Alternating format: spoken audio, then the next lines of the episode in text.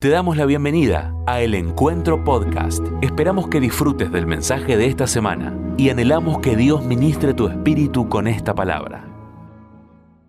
Que estamos viviendo un tiempo de mucha duda y, y de incertidumbre. La duda y la incertidumbre están a la orden del día, ¿no? Por todo esto que está sucediendo, ¿no? Pero también quiero decirles algo, esto no es nada nuevo. Desde el origen de la humanidad, que la duda se ha presentado en escena y ha cobrado protagonismo, ¿no? El primer pecado del ser humano eh, fue la duda, y lo vemos ahí en el jardín del Edén, ¿no? Donde empezó a dudar Eva y después lo hizo dudar Adán, y ya sabemos cómo terminó la historia, ¿no? También lo vemos ahí en el Evangelio, en, en la tentación de Jesús, cuando el Espíritu lo lleva a Jesús al desierto, 40 días y 40 noches en el desierto para ser tentado y probado, no solamente en su condición de Dios, sino también en su condición de hombre eh, físicamente, ¿no? Y es tentado por el diablo queriendo sembrar la duda, ¿no? Y ahí está, ¿acaso? ¿Y si Dios dijo? ¿Y por qué no probás? Y sembrando un montón de dudas que por supuesto Jesucristo contestó con contundencia, resaltando las promesas de Dios. Por eso a cada tentación del diablo Jesús le contestó, escrito está, esta es la verdad. Eh, Jesús le estaba diciendo, Dios no miente, está escrito y esta es la verdad. No es lo que vos me decís, no voy a dudar, voy a hacer lo que Dios dijo, ¿no? Y también lo vemos hoy, la vemos a la duda ahí protagonizando hoy eh, la vida de mucha gente, llenando a las personas de angustia, de ansiedad. Estoy ahí reflexionando sobre un mensaje eh, que tiene que ver con la ansiedad, pero, pero te, lo, te adelanto por lo menos lo que dice el apóstol Pedro. Dice, echad vuestras ansiedades en el Señor, que Él tiene cuidado de vosotros. Así que esa es mi recomendación en ese tema, ¿no? Pero con, contra toda esta descripción de duda e incertidumbre, yo quiero decirte algo esta mañana y que quede sellado en tu mente y en tu corazón. Dios nunca miente. Y así he titulado el mensaje para esta mañana. Dios nunca miente. Y felizmente, también tengo que decirlo, ¿no? En este tiempo hay mucha gente que se aferró a Dios por la desesperanza en todo lo demás. La angustia los hizo aferrarse a Dios y salió airosa y están saliendo airosos. Hay enfermos que se han animado a creer que Dios tiene poder para sanar y han confiado, y no en sanadores truchos, sino en la fe en Dios, en la relación directa del ser humano con Dios, pidiéndole a Dios milagros y Dios los ha concedido. Y, yo anhelo que, que, que valoren el milagro, ¿no? Déjenme un parrafito para todos los que han sido sanados por los milagros de Dios. Cuando pasa eso, enseguida reconocemos, Dios es un milagro. Por ahí contamos, sabes que el médico dijo, esto fue un milagro, pero muy rápidamente nos olvidamos de que Dios fue el protagonista de ese milagro. No te olvides de los milagros de Dios. Hay que aprender a cuidar y atesorar los milagros que Dios te da. Eh, ahora, con respecto a todos estos que dudan, quiero decirles algo para que seamos francos de primera, de una, ¿eh? yo quiero convencerlos esta mañana. A los que dudan los quiero convencer. Y, no porque sea un convencedor, sino porque esto es bíblico. Ah, ¿ustedes creen que no? La Biblia dice que a los que dudan hay que convencerlos. Pero Jorge, ¿dónde lo sacaste? Vamos a leerlo. Judas 1.22. Es ese librito chiquitito que está antes del Apocalipsis. Judas 1.22. ¿Lo podemos poner? ¿Qué dice ahí? A algunos que dudan, convencerlos. yo recuerdo, miren, una vez, en mis comienzos en el servicio a Dios, yo era pastor de adolescentes y, recuerdo que una vez eh, estaba ahí en una reunión, convocamos a los padres y empezamos a hablarnos a los padres. Entonces en un momento eh, yo le veía la cara a los papás, ¿no? Yo venía hablando de los hijos y de qué bendición que eran los hijos de ellos y todo, y todo bien. Pero yo le veía la cara, a ver, a ver cuándo este nos va a querer vender el, evangelismo, ¿no? Casi como razonan ellos, a ver cuándo me va a querer vender eh, eh, esta religión. y, en un momento, me acuerdo, han pasado más de 30 años, pero recuerdo que en un momento le dije, bueno, bueno, ahora es el momento donde ustedes están diciendo, ahora este nos va a querer convencer. Algunos se sonrieron, otros directamente asintieron con la cabeza y yo les dije, bueno, quiero decirles que es así, los quiero convencer. porque la Biblia dice que a los que dudan hay que convencerlos. Y les leí este pasaje y ahí les prediqué a los papás. Nunca me olvido de ese día, además porque estaba muerto de miedo, porque era muy jovencito. Pero quiero decirte algo, la duda, podría haberle puesto también a este, a, este sermón, a este mensaje de título, la duda o algo con respecto a la duda, pero me parecía mejor ser contundente y absoluto, porque así como los seres humanos somos relativos, tu verdad, mi verdad, mi pensamiento, tu pensamiento, Dios es soberano y absoluto, y Él nunca miente. ¿Viste? No sé si a vos te pasó, a mí sí, muchas veces me preguntan, los pastores no, no pueden mentir. Y yo digo, sí pueden, no debemos, pero poder podríamos, pero no sería lo mejor, por supuesto. Bueno, quiero combatir este proceso de duda que el diablo quiere generar en medio de esta pandemia. La duda genera angustia e incertidumbre, como te decía antes. Hay que combatir la duda con la fe. El mejor antídoto contra la duda es la fe. Vamos a leer algo que, que afirma que Dios nunca miente. Ahí en el libro de números, en el Antiguo Testamento, primero 23, 19 de números y luego vamos a leer el, el, Nuevo Testamento. En el Antiguo Testamento, números 23, 19 dice, Dios no es hombre para que mienta, ni hijo de hombre para que se arrepienta. Él dijo y no hará, habló y no lo ejecutará. Contundente, no es que puede ser. Dice, Dios no es hombre, no tiene la falencia del ser humano, no tiene la falibilidad del, del, ser humano. Él es infalible, Él es el único infalible. No hay ningún ser humano, escúchame bien, ninguno en la tierra, por más investidura que pueda tener, que sea infalible. Pero Dios no es hombre, no es ser humano para que mienta, ni hijo de hombre para que se arrepienta. Gloria a Dios por esta verdad. Y en Lucas 24 quiero que leamos todo un párrafo que es muy conocido y muy disfrutable, que tiene que ver con la resurrección de Jesucristo. Lucas 24, capítulo, versículo 1 al 10. Vamos a leer juntos este párrafo de la Biblia, reitero, tan disfrutable. El primer día de la semana, muy de mañana, vinieron al sepulcro trayendo las especias aromáticas que habían preparado y algunas otras mujeres con ellas. Y hallaron removida la piedra del sepulcro y entrando no hallaron el cuerpo del Señor Jesús. Aconteció que estando ellas perplejas por esto, he aquí se pararon junto a ellas dos varones con vestiduras resplandecientes y como tuvieron temor, y bajaron el rostro a tierra, les dijeron, ¿por qué buscáis entre los muertos al que vive? No está aquí, sino que ha resucitado. Acordaos de lo que os habló cuando aún estaba en Galilea, diciendo, es necesario que el Hijo del Hombre sea entregado en manos de hombres pecadores y que sea crucificado y resucite al tercer día. Entonces ellas se acordaron de sus palabras y volviendo del sepulcro, dieron nuevas de todas estas cosas a los once y a todos los demás. Eran María Magdalena y Juana y María, madre de Jacobo, y las demás con ellas, quienes dijeron estas cosas a los apóstoles. Olvidé decirme para alguien que no conoce la Biblia que el, párrafo que leí de Judas no es Judas el Iscariote, el famoso es Judas el hermano de Jacobo, uno, uno de los tantos discípulos de Jesús. Pero vamos a este, a este párrafo de la palabra que hemos leído. Imagínense ustedes a estas mujeres que van al sepulcro.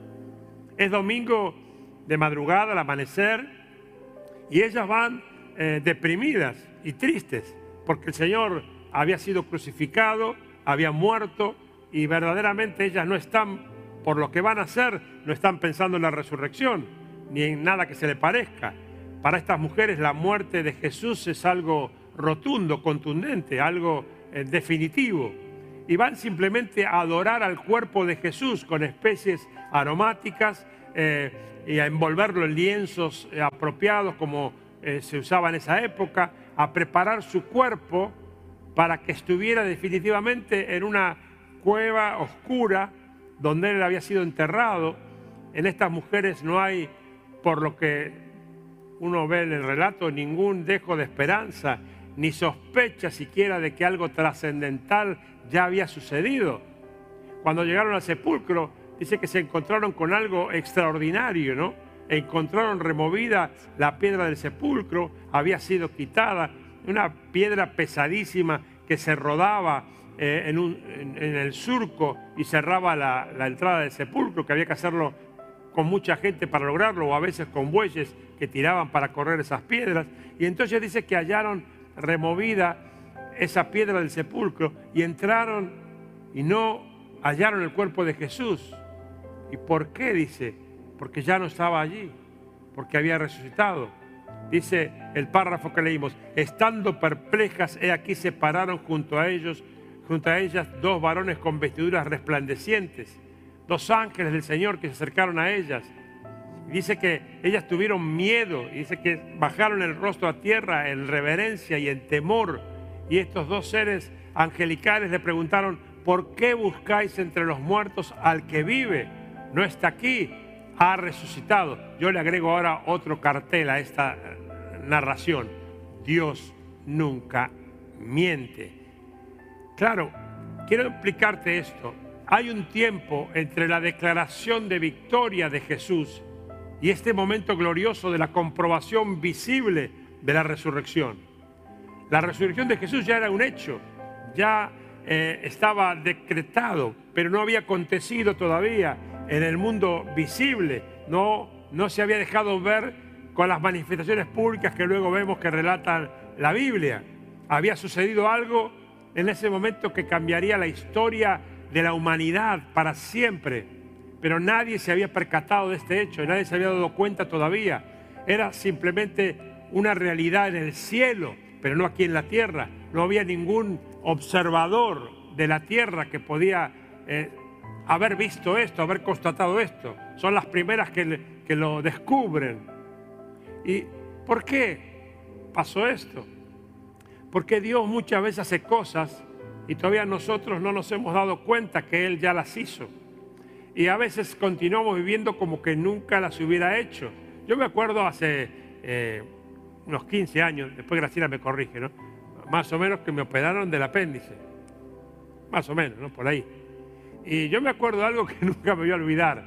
Eh, yo soy muy valiente para esas cosas, ¿no? Así que me durmieron, me operaron y cuando me desperté vino el médico con un frasquito y me mostró unas piedritas que había ahí, ¿no? O algunas eran piedrotas. Y me dijo, mirá lo que te saqué, mirá lo que tenías. Wow, dije yo. Bueno, ¿y ahora qué tengo que hacer? No, hace vida normal. Empezá despacito, de menor a mayor, pero vida normal. Desde ese día hasta el día de hoy, yo hice lo que este hombre me dijo. Pero siempre me hice la siguiente pregunta. ¿Cómo sabía yo que esas piedritas habían estado dentro mío? ¿Cómo sabía yo que esas piedras eran mías? La verdad que no podía saberlo.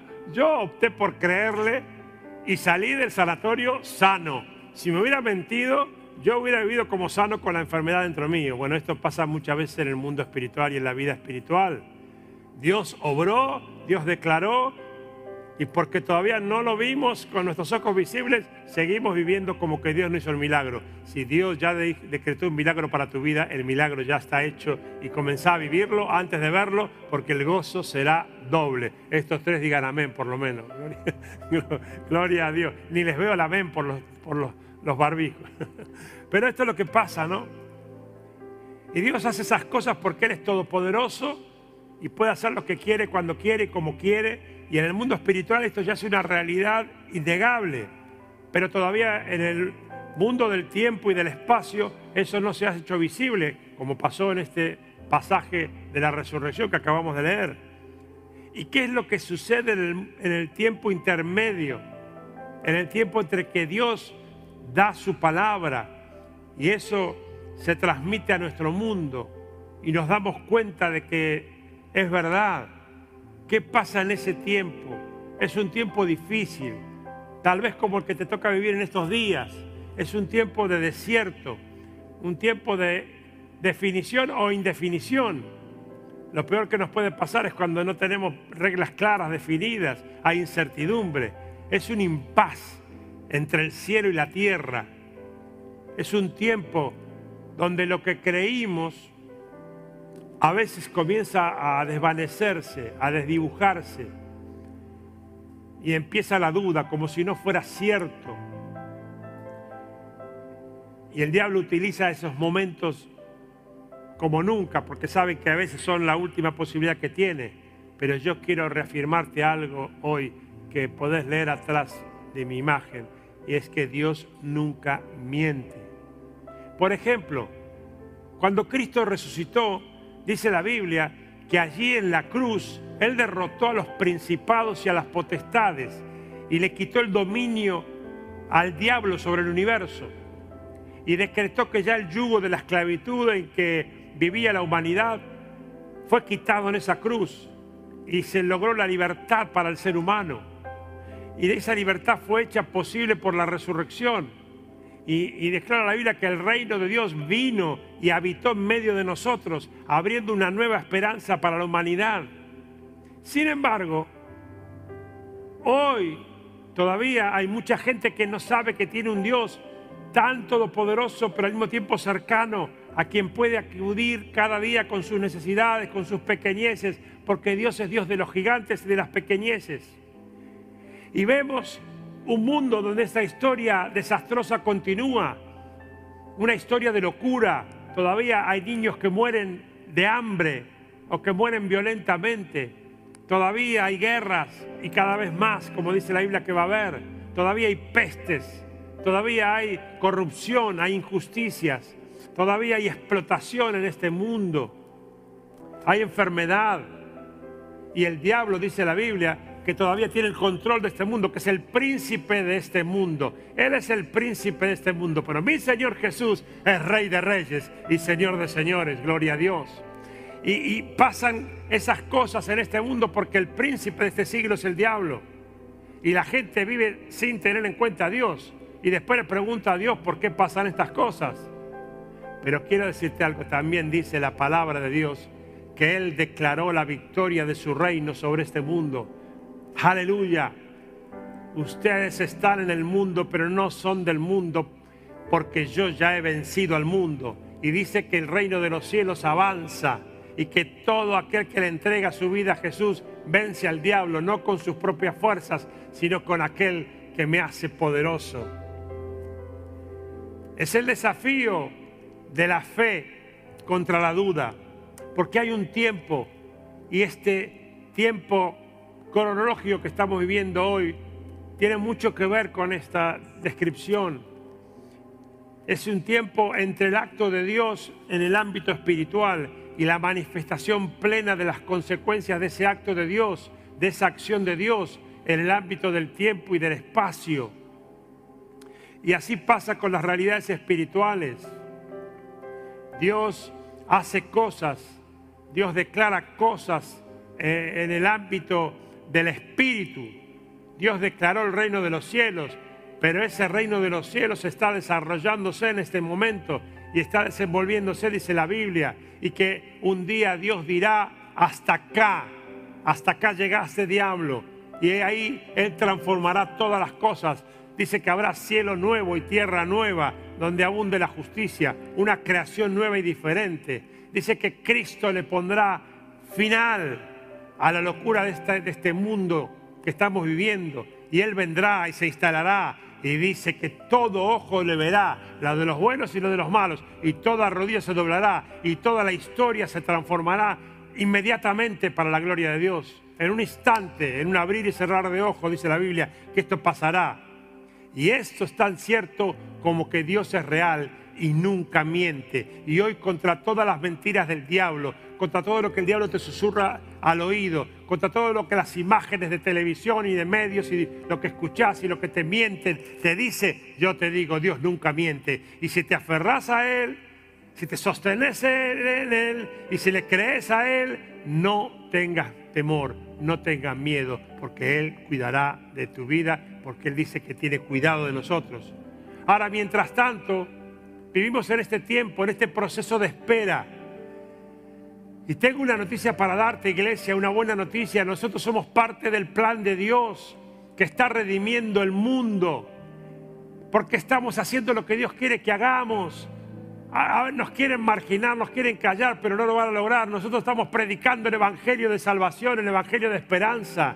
Nosotros estamos orando al Dios que puede escucharnos y, y- y respondernos. Y estamos viendo enfermos ser sanados. Estamos declarando la gloria de Dios sobre circunstancias difíciles. Estamos viendo cómo mucha gente es redimida, es transformada. La gloria de Dios se está manifestando en medio de esta crisis. Y al que no lo quiera ver, que no lo vea. Pero esto está pasando en medio de nosotros. Y nosotros somos parte de este proceso histórico que Dios está haciendo real. Ahora, ¿por qué nosotros? Y no hablo de esta iglesia, hablo de todos los hijos de Dios en el mundo. Por gracia y por misericordia. No tenemos nada bueno ni nada mejor que otros. Pero cuando en medio de la duda apareció Dios y dijo, ¿te animás a creer que yo soy real y que no miento? Le dijimos, me animo. Y empezamos con miedo, con temor, hasta con alguna duda seguro. Pero la duda se fue disipando, viendo el favor, viendo la gracia, viendo los milagros. Y eso anhelo para tu vida en esta mañana. Dios hace cosas trascendentes, pero se toma tiempo, a veces para que nosotros nos demos cuenta de que ya lo hizo. Vemos un ejemplo cuando Jesús maldijo la higuera estéril. Para los que leyeron la Biblia, ¿te acordás? Venían de Betania, era para la época de la Pascua, estaban entrando a Jerusalén y Jesús ve una higuera frondosa, verde, tupida, pero sin frutos. Tal vez porque no era el tiempo, pero Jesús usó esa imagen de que había que dar frutos y entonces maldijo la higuera. y a mí me gusta situarme en los momentos, ¿no? Que pasaron esas cosas, ¿no? Iban los muchachos con Jesús, Jesús se para antes de entrar, mira la higuera, la maldice y sigue caminando. Y yo me los veo a los muchachos que van caminando y mirando para atrás, hoy se levantó de mal humor, durmió mal, ¿qué le pasó? Y mientras iban caminando, como ahí no había edificios que taparan la higuera, me imagino que seguían mirando la higuera cada rato, cabeceando sin que el maestro se diera cuenta, a ver si pasaba algo, y no pasó nada. Y se fueron y entraron a Jerusalén, pero luego, a la tarde, cuando regresan por el mismo camino, están regresando y vuelven así, están cansados los muchachos, acompañaron a Jesús, vieron milagros y de repente, de repente miran, miran la higuera y la higuera estaba seca completamente. ¡Wow! Esa higuera frondosa, tengo acá el párrafo, no quiero eh, leerlo, no hace falta, pero quedaron con la boca abierta, ¿no? Porque la higuera que el Señor había maldecido estaba seca, estaba marchita. Porque cuando el Señor dio la palabra a la mañana, ahí se desató un proceso de muerte sobre ese árbol, porque si Dios lo dijo, es imposible que cambie. Dios se tomó todo el día para mostrar en el mundo visible lo que había declarado en el mundo invisible. Como cuando alguien le arranca una rama a un árbol, ¿no? O una flor. Pasa un tiempo, pero a la larga se va a secar porque, porque ya no tiene vida propia. Y en la resurrección, Dios había derramado sobre esa tumba el poder sobrenatural, sobre esa cueva que había cambiado su interior de muerte a vida eterna. La vida declarada por Dios hizo rodar esa piedra y la vida salió del ámbito de la muerte para no entrar nunca más. Gloria a Dios. Ese es nuestro pasaporte a la vida eterna. Entonces Dios a veces hace cosas trascendentales, pero se toma su tiempo, valga la redundancia, en el ámbito del tiempo y del espacio. ¿Cuántas veces oramos por algo y Dios sentimos que Dios nos dice, sí, te lo voy a conceder, hija mía, hijo mío? Pero se toma tiempo para que ese milagro se efectúe, se materialice, porque Dios obra sobrenaturalmente a través de lo natural. Él muestra lo natural, lo que fabricó en lo, en lo sobrenatural. Y Dios dice claramente que algo va a suceder y Dios lo apuntala con sus promesas. Y Dios lo siembra en tu corazón. Y entonces cuando Dios dice que tenés que creerlo porque lo sembró y tenés que vivirlo porque va a suceder, tenés que comenzar a vivir como que ya está hecho. ¿Sabes por qué? Porque Dios nunca miente. Y cuando algo no se cumplió en mi vida o se retrasó más de la cuenta, lamento reconocerlo, fue por errores míos y no porque Dios mintiera. Y cuando enderecé las cosas que tenía que enderezar, Dios demostró que no mentía. Y si algo no me dio, lo superó con algo mejor, porque cuando Dios promete bendición, a veces ni mi cabeza llega a alcanzar qué significa en la mente de Dios bendecir mi vida. Pero el proceso lo maneja Dios. Yo siempre pienso en Abraham, ¿no? 75 años de edad. Dios le dice que va a ser padre de multitudes, eh, que su esposa va a concebir naturalmente. Eh, su esposa tiene, Sara tiene 75 años también, eh, ni siquiera pudo experimentar ningún embarazo de nacimiento en toda su vida, porque es estéril y varias veces a través del libro de, Génesis vemos que, que, Dios le reitera a Abraham esa promesa que va a tener un hijo y Abraham como que se enoja en un momento con Dios y dice, Señor, yo no creo que esto pueda ser posible, yo ya estoy viejo, Sara está vieja y estéril y acá tengo un siervo y al final este siervo es el que va a heredar todo porque no tengo ningún descendiente para que herede y sabemos que ahí apareció eh, Sarita, no la Sarita nuestra, ¿no? La Sarita de Abraham eh, apareció y se impacientó y le dijo a Abraham, acá tenés a, mi sierva Agar, acércate a ella para tener eh, un hijo, porque yo ya no te lo voy a poder dar esta edad, hagámosla sencilla, si querés tener un descendiente, vamos por este lado. Y Abraham, ni lento ni perezoso, eh, aceptó la sugerencia de Sara y se juntó con Agar, y ahí nació Ismael, y sabemos que todavía estamos hasta el día de hoy viendo las consecuencias de ese error de Abraham. Pero cuando Dios dice algo, hay que creerlo, porque Dios nunca miente. Y si Dios dice, yo te voy a, a, sorprender con algo nuevo en tu vida, vos tenés que creer y esperarlo en fe porque va a acontecer. Es decir, que no tenés que esperar solamente la promesa, como te decía el otro día, que la promesa sigue vigente, sino que tenés que vivir la promesa de Dios. Tengo que vivir confiado y seguro de que ya me sacaron las piedras y me sacaron el apéndice y no corro riesgo de una apendicitis. Porque si Dios te ha dicho, yo voy a bendecir tu vida, yo te he dado una promesa y vas a ser feliz, aunque hoy no lo seas, vos tenés que creer que va a pasar, no dudar, aferrarte a Él, porque va a suceder. Como dice Habacuc capítulo 2, aunque la visión tardare un poco de tiempo, espérala, porque sin duda se cumplirá. Aleluya. O como dice también el, proverbio 4.18, eh, ¿no?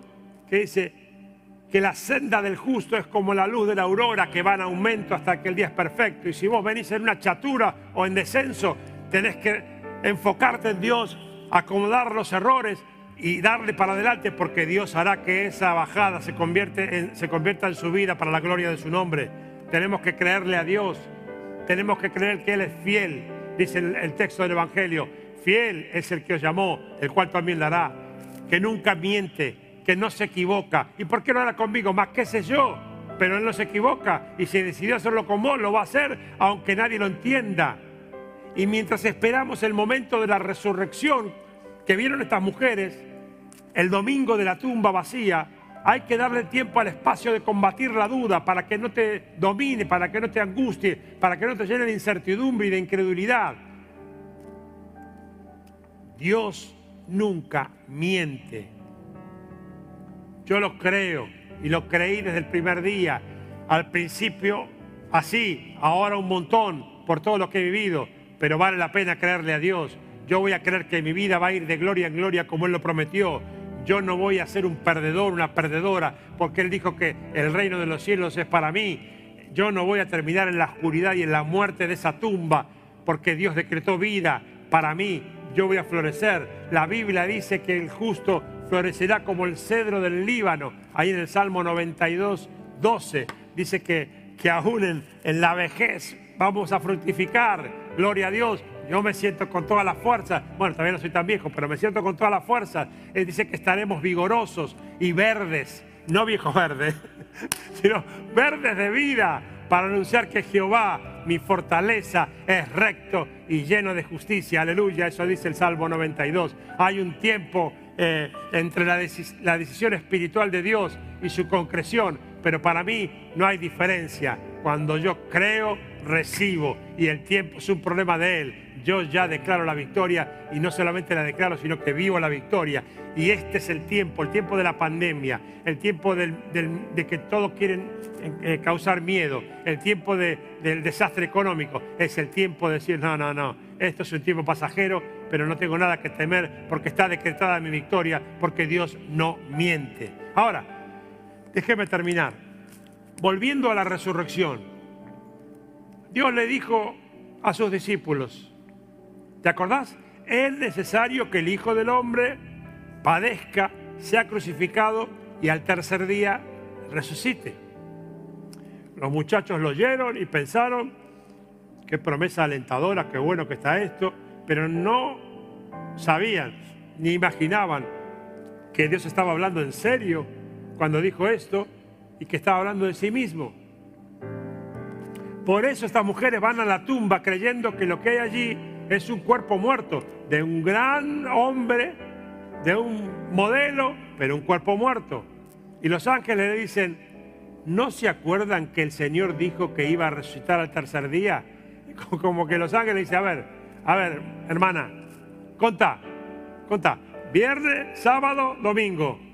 Métetelo en la cabeza, hoy es domingo, no duden, Hoy es domingo y Dios dijo que el domingo la muerte cambiaba por vida. El Señor no está aquí. No busquen entre los muertos al que vive. No duden más porque Dios nunca miente. Puedo sentir un amén a través de, la cámara, en el espíritu. Pero lo que quiero esta mañana es llenarte de fortaleza porque hay, hay una posición espiritual que llama a dudar, a, angustiarse, a llenarse de ansiedad, a, encerrarse en un rincón. Hay una intermedia mentirosa, que es una espiritualidad lai, que dice, bueno, sobrevivamos, si Dios me ayuda, sobrevivo, si Dios me ayuda, no me enfermo, y si me enfermo, si Dios me ayuda, no va a ser tan grave, y bueno, y, sobrevivamos, zafemos, y bueno, y, bueno, no importa si vuelven los cultos presenciales, yo igual ya me quedo en casa, que la paso bien y no me, no me arriesgo, y pero hay una tercera posición. Esa es verdadera. Todo lo puedo en Cristo que me fortalece. Yo vivo con tapaboca, con distancia social. Cuando tengo que atender a alguien, eh, trato de hacerlo virtual y si es imprescindible, lo atiendo no a un metro y medio, dos metros, a casi tres metros de distancia. Pido disculpas, pero le digo, mira, esto, yo necesito estar sano para pilotear este barco que Dios me dio a capitanear. Así que me, estoy cuidando. Acá lo sabemos, con las dos o tres personas que están en la semana, tomamos todos los cuidados. Cada vez que entra hasta traerme un café a la oficina, que son 30 segundos, yo me pongo el barbijo. Y eso se lo pueden preguntar a, a, a Mica. Pero todo perfecto. No necesito que nadie me diga nada, yo soy responsable y obediente y sé que tengo que cuidar mi cuerpo porque es templo del Espíritu Santo y tengo que llamar a la iglesia a cuidar su templo del Espíritu Santo. Dicho esto, yo tengo una promesa que no está condicionada a ninguna mentira de ningún político, una promesa que no está condicionada a los virus, una promesa que no está condicionada a, a las barbaridades económicas que hacen con la gente, yo tengo una promesa. Económicamente no faltará nunca el pan en la mesa de uno de sus hijos y eso va a pasar, nunca va a faltar. Y si tienes hambre, la iglesia juega ese papel. Segundo, Dios dijo que por sus llagas, las llagas de Jesús, fuimos sanados. Nos vamos a ir con Él cuando Él lo tenga planeado y decidido. Eso ya está escrito y nadie lo va a poder modificar. Mientras tanto, yo vivo con la convicción de que Dios nunca me mintió, no me miente ni me mentirá jamás. Y me preparo para el día que lo voy a disfrutar personalmente con Él. Toda rodilla se doblará y toda lengua confesará que Jesucristo es el Señor para la gloria de Dios Padre. Aleluya. Dios no es mentiroso. Dios no es vende humo. Vengan chicos, por favor. Dios nunca se equivoca. Dios es perfecto. Todo lo que dice lo hace. Está perfecto cuando, hasta cuando elige gente que nunca le hizo caso, le dio la espalda y lo elige y dice, pero ¿por qué eligió a este para bendecirlo? Porque Dios es perfecto, hace, hace lo que tiene que hacer para mostrar en esas personas el testimonio de su poder. Dios nunca miente. Esta es una verdad absoluta porque Dios es absoluto y no hay pandemia ni crisis de ninguna magnitud que sea más grande que Dios. El Dios que gobierna sobre todo y sobre todos. Y lo hace como quiere, cuando quiere y con quien quiere. Por eso déjame que te diga algo, que te dé un consejo final. No quites la mirada del Señor, no mires lo demás. Mira al Señor. Míralo a Él. Habla con Él. Dios no quiere una religión, sino una relación personal contigo. Después canalizada en la iglesia que quieras. Pero Dios quiere una relación contigo porque Dios es vivo y es real y no miente. Vos podés seguir dudándolo o no, pero yo te digo, Él no miente. Buscalo cada día, en la intimidad de tu habitación si hace falta. No escuches la voz del mundo, escucha su voz. Instruyete en sus caminos. Conoce lo que dice su palabra. Confía en Él y Él hará. Algunos, lo dice la Biblia, seguirán dudando. Va a pasar, lamentablemente. También muchos dudaron cuando Noé empezó a hacer semejante bruto arca para salvarse de la inundación. Y muchos cuando el arca estaba cerrada habrán dicho, ¿por qué dudé? Algunos van a seguir dudando, la Biblia lo dice. Y otros disfrutaremos, como lo hacemos hoy, de conocer a un Dios maravilloso que nos bendice cada día y que preparó para nosotros la mejor de la vida. Digo mejor así, la mejor de las vidas en este tiempo y por toda la eternidad. Dios, el Dios que nunca miente, te bendiga en esta... Muchas gracias por escuchar este mensaje. Es nuestra oración que el Espíritu obre en tu vida a través de esta palabra y pueda ser un canal de bendición con otros. Te invitamos a suscribirte y compartir estos mensajes. Para más información, visita nuestra web www.iglesiaelencuentro.org.ar.